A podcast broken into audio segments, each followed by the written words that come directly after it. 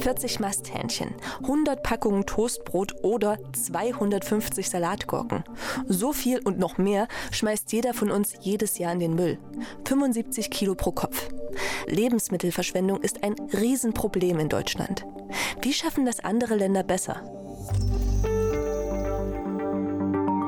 Denn darum geht es ja hier bei uns beim Ideenimport, dem Auslandspodcast der Tagesschau.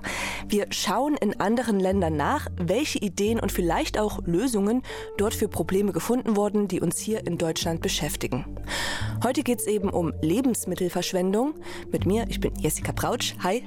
Und in den kommenden 20, 25 Minuten zeigen wir euch zwei Länder. In einem ist Essen wegwerfen verboten und in dem anderen soll künstliche Intelligenz helfen. Wie genau? Dazu später mehr. Man wird nie auf Null kommen. Ne? Also es geht ja auch wirklich darum, die Verluste zu halbieren. Im Moment werfen wir ungefähr ein Brötchen weg ja, am Tag im Durchschnitt. Und es geht halt darum, tatsächlich dieses Brötchen auch äh, sich selber zu visualisieren. Das sagt äh, Sonja Pannenbecker von der Verbraucherzentrale Bremen und spricht damit vor allem die einzelnen Haushalte in Deutschland an. Denn die sind leider für über die Hälfte aller weggeworfenen Lebensmittel verantwortlich. Also quasi wir. Und ehrlich gesagt, das sehe ich auch bei mir der Grünen die letzten drei Kartoffeln, für die ich irgendwie keine Verwendung mehr hatte, vor sich hin. Oder im Kühlschrank findet sich so ein offener, lang vergessener Frischkäse, der ganz wundersame Farbwechsel hinter sich hat. Trotzdem sind nicht nur die Haushalte Teil des Problems, denn beispielsweise auch im Handel, Gastronomie oder in der Produktion wird viel weggeworfen. Am Ende sind wir damit bei 11 bis 12 Millionen Tonnen Lebensmittel, die pro Jahr in Deutschland einfach auf dem Müll landen. Puh, das ist eine ganze Menge. Aber wie sieht es da in anderen Ländern aus? Wenn wir zum Beispiel in die USA schauen, muss man sagen, ja, da ist es noch mehr. Die sind nämlich Weltmeister. 2020 sind in den Vereinigten Staaten 90,8 Millionen Tonnen Essen im Müll gelandet. Ja, und US-Verbraucher geben jährlich rund 1300 Dollar für Lebensmittel aus, die sie nie essen werden, sondern einfach wegwerfen. Das ist im Jahr mehr, als sie für Strom zahlen, also schon ein bisschen verrückt. Ganz anders sieht es in Frankreich aus. Da bemüht man sich schon seit Jahren, die Lebensmittelverschwendung zu reduzieren, und zwar per Gesetz. Und wir schauen uns jetzt an, wie das konkret gemacht wird, beziehungsweise wie das klingt. Nämlich unter anderem so.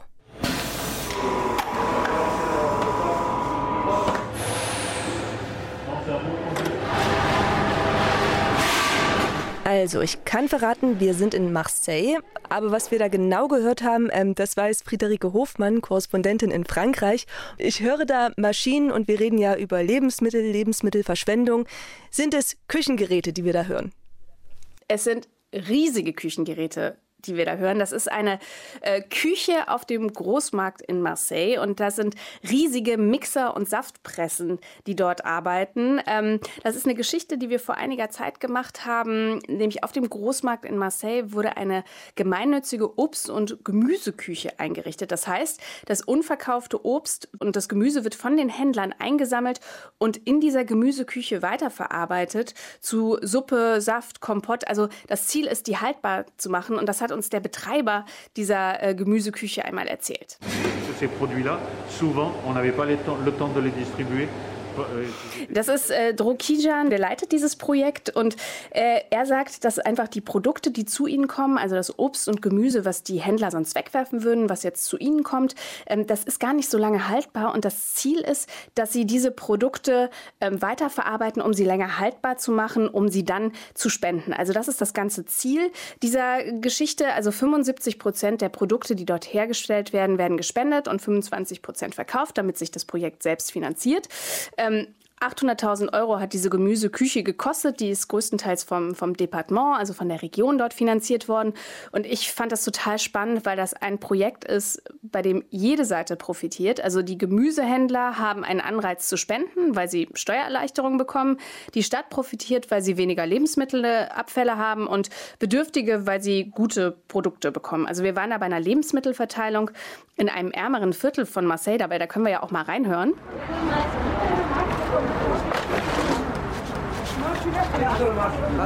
Also das war in so einem Haus im Norden von Marseille und ähm, da kamen unglaublich viele Frauen hin, viele ohne Papiere und die haben sich sehr über diese Produkte gefreut, weil für sie gesunde Lebensmittel einfach sehr, sehr teuer sind. Und dann eine frische Suppe, einen, einen Saft, ein Tiefkühlgemüse zu haben, was einfach qualitativ hochwertig ist, das sind Dinge, die sich sonst nie leisten könnten. Und der Direktor vom Großmarkt hat uns berichtet, das, das muss man sich mal reinziehen, 2400 Tonnen Obst und Gemüse sind vorher ähm, pro Jahr auf diesem Großmarkt entsorgt worden. Also das ist absoluter Wahnsinn. Und sie hoffen, dass durch diese Gemüseküche jetzt 1000 Tonnen eingespart werden können.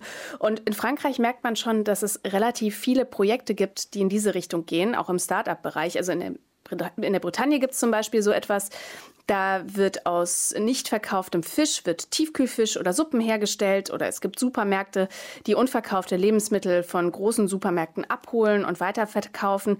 Also es gibt sehen in diesem Bereich sehr, sehr viele Projekte in Frankreich, die versuchen, Lebensmittelverschwendung zu vermeiden. Würdest du mir das aus Deutschland erzählen, würde ich denken, das ist so eine, ähm, wie soll ich sagen, so eine Zivilgesellschaftsaktion. Also da gibt es so ein paar Aktivisten, die gegen Lebensmittelverschwendung sind und die setzen das jetzt mal durch. Aber in Frankreich, das ist ja das Besondere, ist das ja auch staatlich gewollt. Inwiefern? Ja, also früher, früher war Frankreich so das extreme Beispiel für Lebensmittelverschwendung. Da gab es mal so einen Film, ähm, Taste of Waste, der das sehr, sehr krass gezeigt hat, wo Joghurts in Supermärkten schon eine Woche vor dem Haltbarkeitsdatum entsorgt wurden, obwohl sie noch gut waren. Und äh, das hat sich einfach komplett geändert. Frankreich hat so Gesetze eingeführt gegen Lebensmittelverschwendung und war damit so, als sie es eingeführt haben, 2016 so der absolute Pionier. Und ähm, grundsätzlich äh, schreibt dieses Gesetz vor, dass Lebensmittel, die noch gut sind und ähm, noch haltbar sind, aber nicht verkauft werden, die dürfen einfach nicht vernichtet werden. Also die Händler sind verpflichtet, ihre nicht verkauften, aber noch essbaren Lebensmittel an gemeinnützige Organisationen zu spenden und auf gar keinen Fall zu entsorgen. Und Anfang ging es nur so um Großhändler, riesige Supermärkte. Das ist inzwischen, hat sich das so ein bisschen weiterentwickelt. Es geht jetzt auch um kleinere Supermärkte und Geschäfte ab 400 Quadratmetern und Kantinen und so weiter. Also immer mehr Felder sind von diesem Gesetz erfasst erfasst worden. Und da hat sich einfach sehr, sehr viel getan in den letzten Jahren. Mhm. Das ist ja eine Sache, da, da sträubt sich unsere Bundesregierung hier in Deutschland noch ein bisschen. Mir würden jetzt aber auch so ein paar Kritikpunkte einfallen. Stichwort vielleicht Kontrollen, Stichwort ähm, Haushalte als Lebensmittelverschwender. Gab es denn solche Kritikpunkte auch bei den Franzosen? Klar, also es ähm, gab Kritik und es gibt sicherlich auch schwarze Schafe. Ähm, es gab letztens mal so einen Beitrag, dass, dass äh, es immer noch Lebensmittel gibt, die weggeworfen werden oder zu Biogas verarbeitet werden. Aber ähm, wir haben jetzt mal mit verschiedenen Organisationen gesprochen und die ziehen eher eine positive Bilanz. Und ähm, der Grund dafür ist, dass es auch einen wirtschaftlichen Anreiz für die Firmen gibt. Die bekommen Steuererleichterungen wenn Sie die Sachen spenden, die können sich 60 Prozent des Gegenwertes der gespendeten Ware gutschreiben. Das heißt, faktisch verlieren die Händler Geld, wenn sie nichts spenden. Und Gutes tun mit einem knallharten wirtschaftlichen Interesse zu kombinieren, das ist schon echt ein fortschrittlicher Gedanke gewesen. Ich glaube, deshalb funktioniert das hier relativ gut. Also die Initiativen müssen sich auch rechnen und dürfen nicht nur es darf nicht nur guter Wille sein. Aber klar, du hast die Kontrollen angesprochen. Das ist sicherlich einer der Knackpunkte. Das ist die große Frage. Wir haben versucht, das mal rauszufinden, ähm, wie eigentlich kontrolliert wird. Und äh, es gibt hier zwei Ministerien, die mit dem Thema zu tun haben. Und wir haben beide angefragt, wie es mit den Kontrollen und den Strafen genau aussieht. Und interessanterweise sagten beide Ministerien uns, dass jeweils das andere zuständig ist. Also da haben wir keine Antwort. Man muss aber sagen, dass sich auch einiges verändert hat. Also die Strafen sind deutlich höher geworden. Am Anfang waren es nur so ein paar tausend Euro. Und inzwischen ähm, können Firmen bestraft werden mit bis zu 0,1 Prozent des Umsatzes eines ganzen Geschäftsjahres. Also das ist echt relativ viel. Also in dem Sinne hat sich da schon einiges getan. Boah, das klingt, das klingt wirklich heftig. Also ich dachte erst, das ist ja ganz nice, mit dem man, man lockt die, die Unternehmen auch, das zu machen und man belohnt es, dass sie es tun mit den ähm, steuerlichen Rückzahlungen. Aber die Sanktionen jetzt, die sind schon ordentlich. Ähm, das heißt, es, es gibt keine Kontrollen, aber es läuft ganz gut nach Einschätzung der, ähm, der, der verschiedenen Vereinigungen, die ihr angefragt habt. Kann man das so zusammenfassen?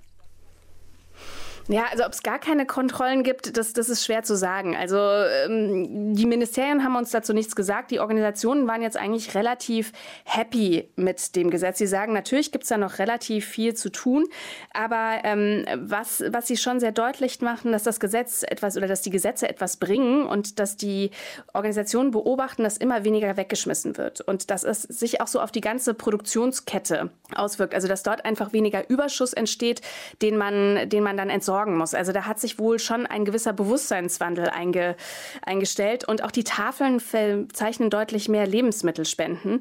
Also da waren sie insofern ganz zufrieden, sagten aber auch, dass da noch einiges zu tun ist. Also beispielsweise kleinere Händler sind ja noch überhaupt gar nicht erfasst oder Privatpersonen auch nicht.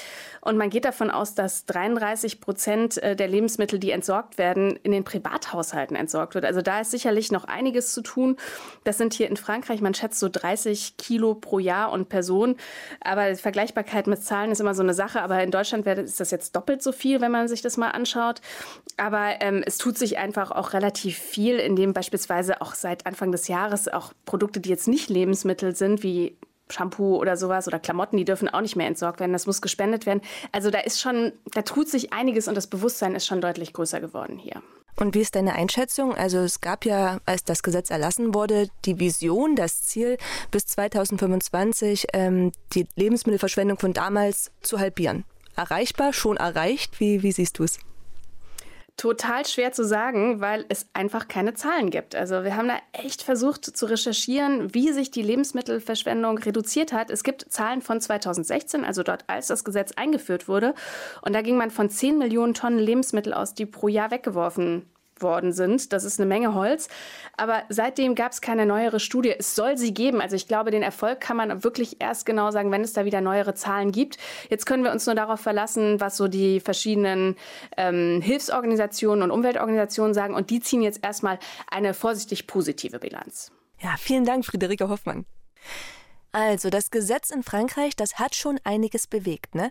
Menschen mit wenig Geld bekommen gute und gesunde Lebensmittel, Supermärkte werden belohnt, wenn sie Lebensmittel spenden und machen also miese, wenn sie nicht spenden und einfach es landen weniger Lebensmittel auf dem Müll, auch weil die teilweise so weiterverarbeitet werden, dass sie sich länger halten.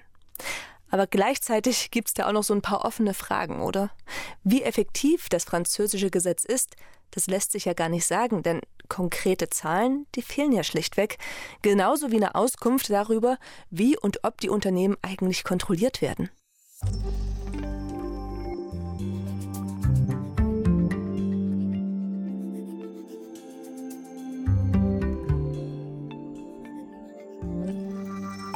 Diese Handhabe à la Française ist weltweit ziemlich beliebt.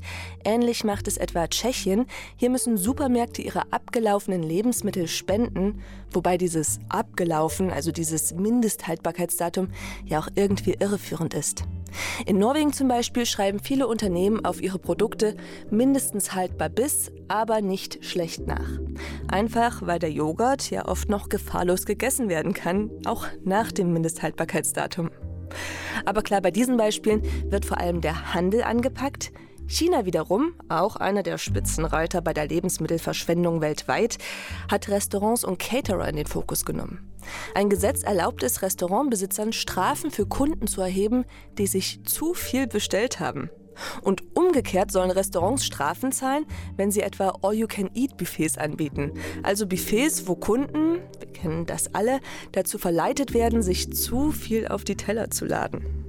Problem in China ist aber auch, viel Essen zu servieren und nicht alles zu verzehren, das ist kulturell richtig stark verwurzelt und steht unter anderem für Wohlstand. Da ist ein Umdenken auch ein ganz anderer Kraftakt ähm, als in, ich sag mal, unserer gedankenlosen Konsumgesellschaft. Man muss aber auch sagen, diese ganzen Maßnahmen bringen ja gar nichts für private Haushalte. Also für uns Verschwender Nummer eins.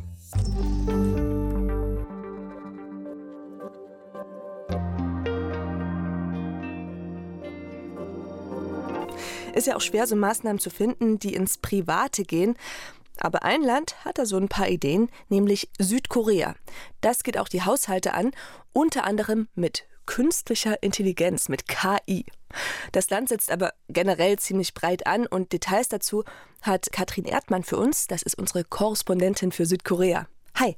Hallo. So generell, Südkorea verwertet ja auch richtig viel seines Hausmülls weiter. Ähm, wie kam es denn dazu? Hatten die so ein riesen Müllproblem? Naja, also viel Müll, das bedeutet viel Kosten und ähm, Südkorea hatte schon äh, sehr, sehr viele Abfälle und dadurch ähm, jahrelang äh, relativ hohe, hohe Kosten. Da geht's ja nicht nur um so Hausmüll zum Beispiel. Ja, und äh, der Lebensmittelmüll, der stieg von Jahr zu Jahr. Und das liegt vielleicht auch ein bisschen zum Beispiel an der koreanischen Tradition. Wenn man in Korea in ein Restaurant geht und dort Essen bestellt, dann bekommt man immer so ganz viele kleine Schälchen dazu mit so kleinen Leckereien, unter anderem Kimchi. Das wird der ein oder andere vielleicht kennen. Und egal, ob man das anrührt oder nicht, das wird danach weggeschmissen. Kimchi. Äh, Finde ich auch gefährlich so als Side-Dish, weil man liebt es ja oder man hasst es einfach. Aber mit diesen ganzen Müllbergen, die damals angefallen sind, welche Maßnahmen hat denn das Land seitdem ergriffen? Allgemein? Also Südkorea hat sehr strenge Regeln erlassen. Es gibt äh, Regeln zum Beispiel für die Mülltrennung und wer sich daran nicht hält und dann erwischt wird, der muss eine Strafe zahlen. Also zunächst sind es rund 700 Euro, aber wenn man dann äh, Wiederholungstäter ist, dann kann es auch schon mal mehr werden. Dann gibt es beispielsweise Entsorger, die mit Restaurants zusammenarbeiten, die dann alles getrennt abholen und das wird dann so behandelt, dass es entweder zu Biogas oder zu Dünger wird oder dann verflüssigt und dann kommt es in einen Behälter oder andersrum, das wird verflüssigt und dann gibt es Maden und über die wird dann dieses äh, flüssige Zeug äh, geschüttet. Das sieht äh, so ein bisschen braun aus. Ja, da freuen sich die Maden, die sind wahnsinnig hungrig und ähm, ja, wenn das dann alles aufgefuttert ist, äh, dann werden die Maden selbst gefressen. Sie sind dann ein nahrhaftes Tierfutter später. Hm, und das ist so ein Moment, ne, da bin ich froh, dass wir äh, nicht mit Bild sind, sondern nur zu hören. Ähm, aber was ich jetzt mitnehme daraus, Mülltrennung ist nicht optional in Südkorea, das ist eine Pflicht und jeder, der den Müll nicht trennt, ja, der muss ganz schön blechen. Aber ich hatte es ja gesagt, Südkorea finde ich so spannend, weil die Maßnahmen haben, die genau auf Haushalte abziehen. Und private Haushalte, wie wir alle, sind eben äh, die, die schlimmsten Lebensmittelverschwender in Deutschland. Ähm, was wird denn da, was gab es denn da für Ideen in Südkorea? Also zum Beispiel gibt es spezielle Mülltonnen in Apartmentblocks, ähm, die die Menge des Mülls mit so einer elektromagnetischen Wellen erkennen. Dann steckt man da so eine Karte ran, die berechnen die Masse ähm, und dann ergibt sich sozusagen die Monatsrechnung. Also bis zu 50 Cent zahlt man da in etwa für ein Kilo. Du hast mir auch einen Ton von so einer Mülltonne mitgebracht, denn die sprechen ja auch.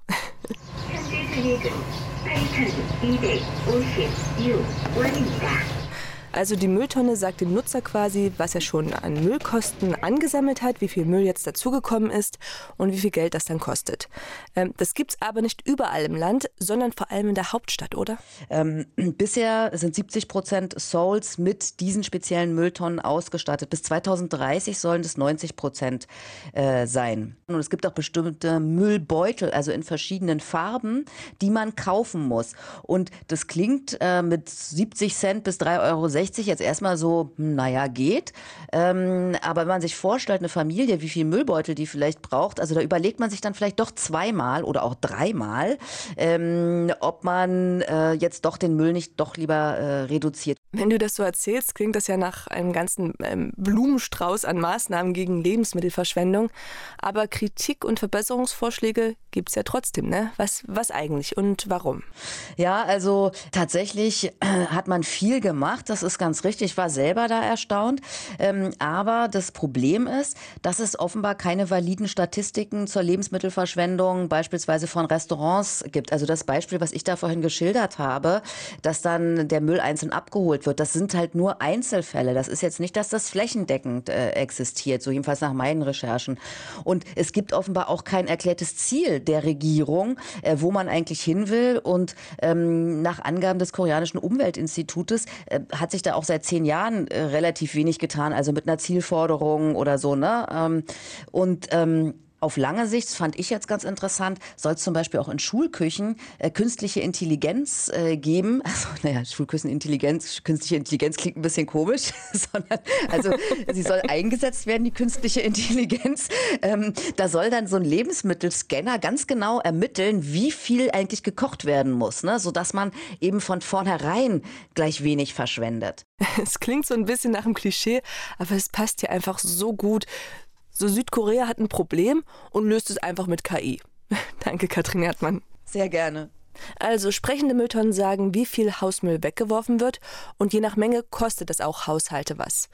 Und künstliche Intelligenz, die als Küchenhilfe in Kantinen arbeitet, kann den genauen Bedarf berechnen. Ganz schön praktisch alles. Allerdings sind das natürlich keine flächendeckenden Maßnahmen und auch hier fehlen mal wieder die Statistiken.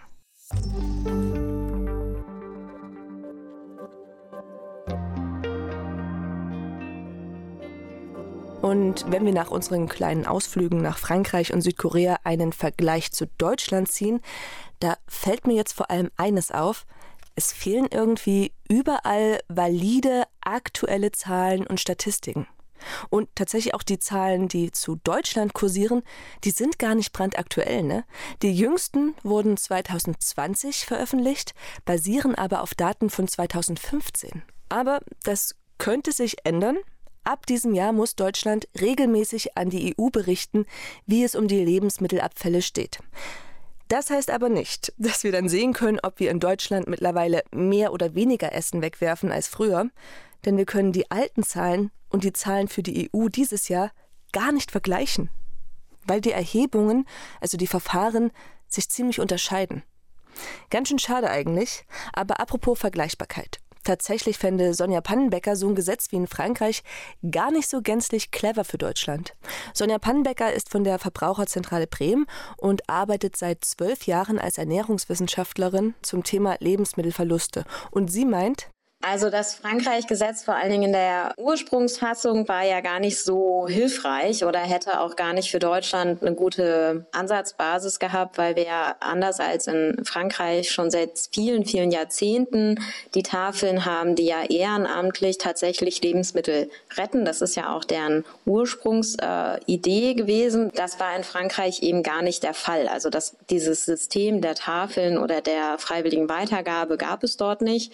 Und das Gesetz war ja auch so geschrieben, dass tatsächlich es reichte, dass nur ein Prozent der ähm, Abfälle, die im Handel anfallen, auch überhaupt gespendet werden mussten. Deswegen ist es gut, dass es nachgeschärft worden ist. Tatsächlich sagt auch die Bundesregierung, dass sie aus diesen Gründen kein vergleichbares Gesetz wie in Frankreich einführen will obwohl ich die Idee mit der steuerlichen Belohnung und den Strafzahlungen für Supermärkte gar nicht schlecht finde, besonders aber auch den Fakt, dass Lebensmittel länger haltbar gemacht werden, wie etwa in Marseille. Denn die Tafeln, die müssen ja auch oft Lebensmittel wegwerfen. Viel wichtiger ist aber für Sonja Pannenbecker, dass bereits bestehende Regelungen darauf überprüft werden, ob sie für mehr oder für weniger Lebensmittelabfall sorgen. Gut, und dass es demnächst in Deutschland sprechende Mülltonnen wie in Südkorea gibt, die den Hausmüll wiegen, davon geht wohl keiner von uns jetzt aus, so verlockend die Idee sein mag. Obwohl, mit weitem Blick in die Zukunft und mit dem ein oder anderen Schubs Richtung Digitalisierung wäre das ja vielleicht nicht ganz ausgeschlossen. Alternativ empfiehlt Sonja Pannenbecker ein Haushaltsbuch, wo ihr festhalten könnt, was, warum und wie viel weggeworfen wurde. Es gibt aber auch ein paar gute Apps, mit denen ihr das protokollieren könnt. Und das haben ja alle Maßnahmen sowohl in Frankreich als auch in Südkorea mit sich gebracht. Ein gesteigertes Bewusstsein in der Gesellschaft für Essen und dass man es nicht so beliebig wegwerfen sollte. Und so ein Bewusstsein, das findet auch Sonja Pannenbecker fast wichtiger als gesetzliche Vorgaben, gerade wenn es um deutsche Haushalte geht. Denn oft ist es einfach Unwissen, was dazu führt, dass wir so viel wegwerfen, etwa bei der Lagerung. Wenn man Radieschen mit Blättern kauft, dann sind die Blätter sehr schnell alt und nicht mehr so ansehnlich. Und die entziehen aber auch ganz viel Feuchtigkeit ähm, der Knolle und somit äh, sind sie dann halt auch schneller ähm, dem Verderbnis ausgesetzt und werden dann gegebenenfalls auch früher entsorgt. Heißt, es braucht also Schulungen und Aufklärung, wie man Lebensmittel lagert und Reste sinnvoll verbraucht. Und das eigentlich für alle Akteure, die bei der Lebensmittelverschwendung beteiligt sind. Danke, dass ihr zugehört habt. Wenn euch der Podcast gefallen hat, empfehlt ihn gern euren Freunden oder Kollegen weiter und abonniert ihn. Dann verpasst ihr auch nicht die nächste Folge. Da geht es um die Frage, wie Wälder durch Aufforsten gerettet werden können. Und im Gegenzug könnt ihr natürlich auch Lob und Kritik loswerden. Einfach eine Mail an auslandspodcast.tagesschau.de. In dem Sinne, ich bin Jessica Brautsch vom MDR und sage Tschüss. thank you